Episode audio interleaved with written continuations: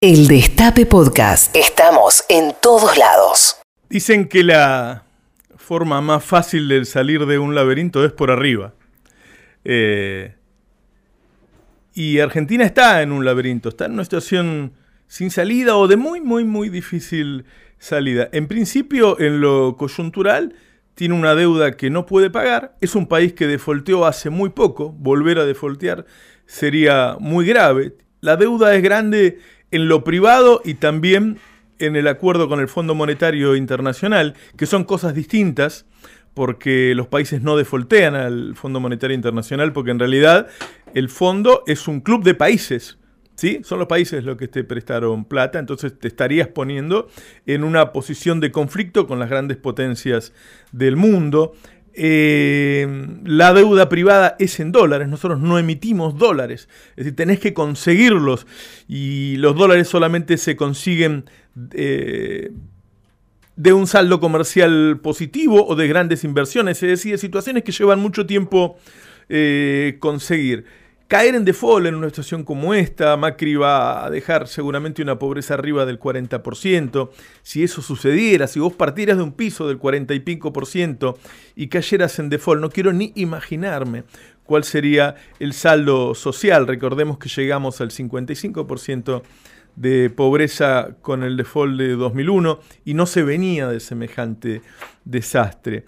Si uno habla en términos internos, está cayendo la recaudación, sube la morosidad, el Estado se desfinancia, a la vez que necesitamos más del Estado, porque necesitamos mejores jubilaciones, mejores salarios, también sube la morosidad privada, eh, las familias están endeudadas, los jubilados y los eh, receptores de la asignación universal por hijo están endeudados con esa tarjeta que les dan y la han utilizado para comprar comida, eh, las ofertas del día de ofertas de Internet, que antes eran por ahí para comprar un electrodoméstico, ofrecían alimentos en el día de ayer. La situación es desesperante en lo externo y en lo interno. Es decir, Alberto debería tratar de ayudar a la población, ni bien sube y no tiene con qué.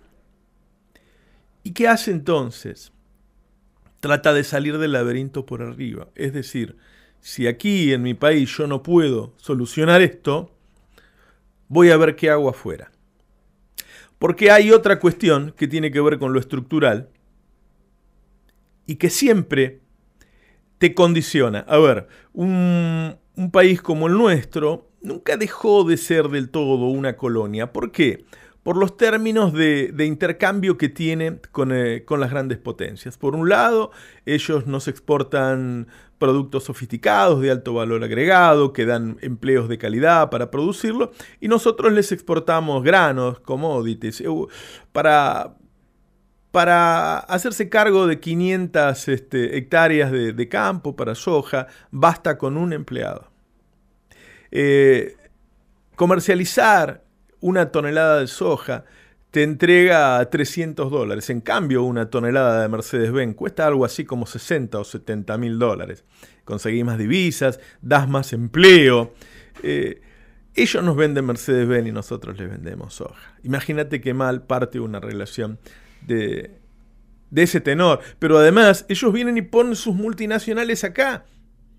Por lo tanto, de las 500 empresas más grandes, 350 son internacionales. Ellos absorben nuestro dinero, el dinero que nosotros generamos con el consumo y lo llevan a sus casas matrices. Esas son dos formas de dominación que no te permiten desarrollarte. Y la tercera, que se, se viabilizó y se potenció en las últimas dos décadas, es la de la acumulación financiera. La poca riqueza que generan los argentinos la invierten en bancos en el exterior. Por lo tanto, en Argentina no queda nada, es muy difícil desarrollarse. Así que nuestra relación con el mundo nos complica en lo estructural y en lo coyuntural. Por eso Alberto va a México. Por eso Alberto va a México. Porque la salida para estas cuestiones son uniones regionales que hagan que empecemos a comercializar entre nosotros, que nos prestemos plata entre nosotros, que tengamos nuestros propios bancos y que negociemos con las otras regiones del mundo unidos. El Mercosur fue algo importante. La creación del UNASUR, entre otras cosas, evitó, como ustedes saben, guerras. Este, hizo que Argentina hiciera crecer muchísimo la industria, porque estos países de la región nos compraban a nosotros cosas que le compraban antes a los demás. Eh, lo de Venezuela es algo muy largo, no sé si alguna vez hice una editorial al respecto, pero claramente al ser un, lugar tan importante, tan importante por su producción de hidrocarburos, iba a ser perseguido siempre por Estados Unidos.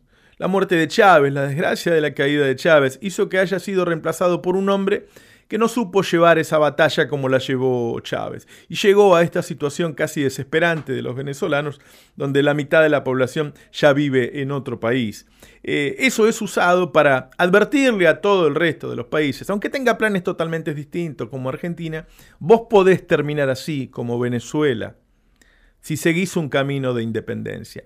Lo que hace Alberto es buscar nuevamente una unión regional haciendo una aclaración que, que es más allá de lo ideológico. Es decir, le propone a toda la región que sean gobiernos de derecha o de izquierda o de centro izquierda o más populares, este, lo que sea, se unan por una cuestión de conveniencia, por una cuestión de comercio, por una cuestión financiera. Y eso es lo primero que sale a hacer Alberto el mundo. Por eso fue a Bolivia, por eso fue a Perú y por eso va ahora a México para arreglar nuestros problemas coyunturales, para arreglar los problemas estructurales que tiene Argentina, que no tienen salida si no es unidos al resto de la región, y para abrir un nuevo camino, porque aunque uno lo vea todos los días, el tipo se va a convertir en una figura muy importante en el ámbito regional e internacional. ¿Sí? En, un, en una región que no le está encontrando la vuelta a esta salida. Lo que ocurre en Chile no está teniendo viabilidad política. Estamos contentos que los chilenos reaccionaron, pero no tienen un representante ahí adelante. Lo de Brasil no está solucionado. Ahora empiezan a acosar a Bolivia. Entonces, un triunfo limpio, legítimo, en paz como el de Alberto, es importante para la región. Por eso el presidente de la mayor potencia de, de América, Digo, ustedes estarán pensando es Estados Unidos. No, de América Latina, que es México. Lo recibió de esa manera y le dijo que iba a tener todo el apoyo de México, todo el apoyo financiero, todo el apoyo comercial e incluso le dio algunos consejos, consejos de un hombre que convive con los Estados Unidos al lado, sobre cómo tratar con Estados Unidos. Van a escuchar en los medios cada vez que Alberto vaya a uno de estos países latinoamericanos, la palabra, el consejo de, no, no, no, vos tenés que llevarte bien con Estados Unidos. Estados Unidos es el imperio, no es una palabra vieja, no, no, no, imperios hubo siempre, siempre, siempre en el mundo, van cambiando, el anterior había sido Gran Bretaña, estuvo el imperio ruso, bueno, obviamente todos conocen el imperio romano, van cambiando de mano, pero siempre hay un imperio, siempre hay un país que es el más grande de todos y que aprovecha, antes se decía, le cobra impuestos a todo el resto del mundo. Tenés que tener la mejor relación posible, no puedes entrar en guerra con el imperio, pero tampoco puedes tener relaciones carnales, como la tuvo Menem y como la tuvo Macri. Este viaje de ayer es muy importante, los va a seguir teniendo. Y dentro de la batalla cultural de la que sos parte y objeto todos los días, porque escuchás a los medios todo el tiempo, cada vez que Alberto tenga una reunión con un presidente latinoamericano, aún con los que no te caigan del todo bien, festejalo, porque estaremos saliendo del laberinto. Reviví los mejores momentos de la radio. El Destape Podcast.